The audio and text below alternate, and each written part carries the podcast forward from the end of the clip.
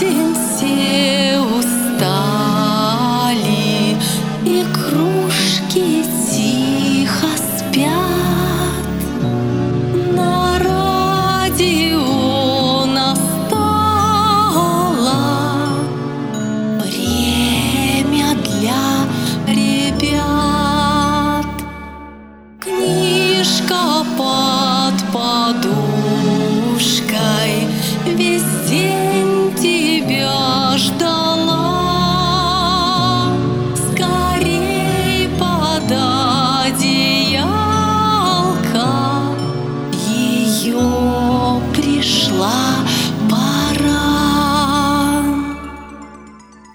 Добрый вечер, мальчики и девочки.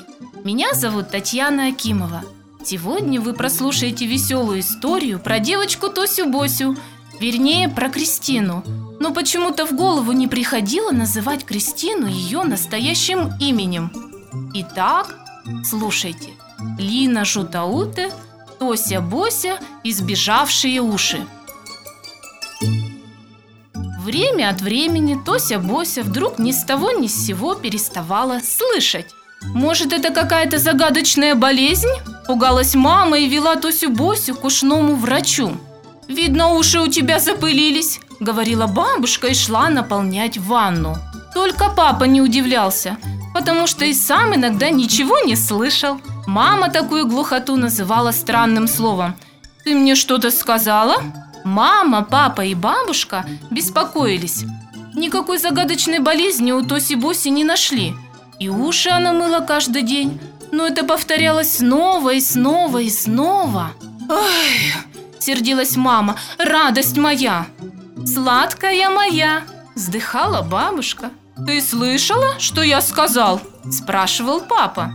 Так было и на этот раз. «Радость моя, пора обедать!» – позвала мама. «Сладкая моя, все остынет!» – напомнила бабушка. «Иди есть!» – крикнул папа. Папин крик услышала ворона. «Арррр!» – откликнулась она. На вороньем языке это значит «вкуснятина». Тебе, наверное, уши ни к чему, Ах, раз ты ими не пользуешься. Вздохнула расстроенная мама, проводив глазами ворону. Да, мамочка. Ответила Тося Бося. Видно, опять не услышала, что сказала ей мама. И тут случилось нечто невероятное. Тосины Босины уши, будто сговорившись, спрыгнули на пол, проскакали через всю кухню, на перегонки пронеслись по коридору, без оглядки вылетели за дверь и во двор. Спасите. Прошептала обмершая от неожиданности Тося Бося, но никто ее не услышал. Уши, ушки мои, постойте, подождите, не убегайте. Закричала Тося Бося и пустилась в догонку за беглецами. Только разве найдешь их в этой неразберихе? Тося Бося до самого вечера искала свои сбежавшие уши, искала повсюду, но они пропали бесследно, как в воду канули. Она даже в зоопарк забрела, но и там не нашла их. Наверное, никогда уже не найду. Безутешно рыдала Тося Бося.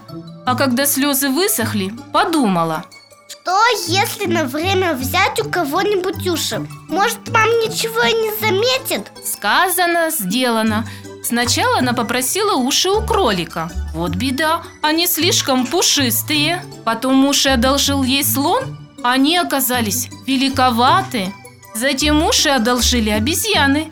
Как настоящие подруги, они вместе с ушами дали ей хвост. Если мама заметит хвост, сразу поймет, что уши не мои. Сообразила Тося Бося. Вернула уши и хвост и впала в отчаяние. Где же мои уши? Тося Бося брела по дорожке, обливаясь слезами. «Девочка, что стряслось?» Рядом с ней остановился директор зоопарка.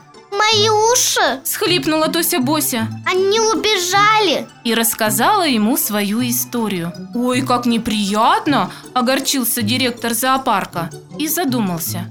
И вдруг просиял. «Не грусти, я знаю, как их вернуть». Директор зоопарка проводил Тосю Босю из дома и дал ей отличный совет. Прости меня, мама, прости меня, папа, прости меня, бабушка. Я больше так не буду, честное слово. Ах, эта непослушная девочка Тося Бося не слушала маму, не слушала папу, не слушала даже бабушку.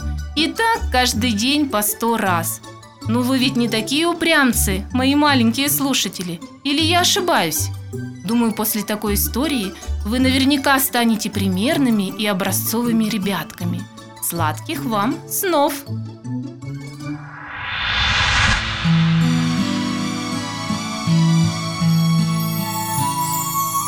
Что ж, тебе пора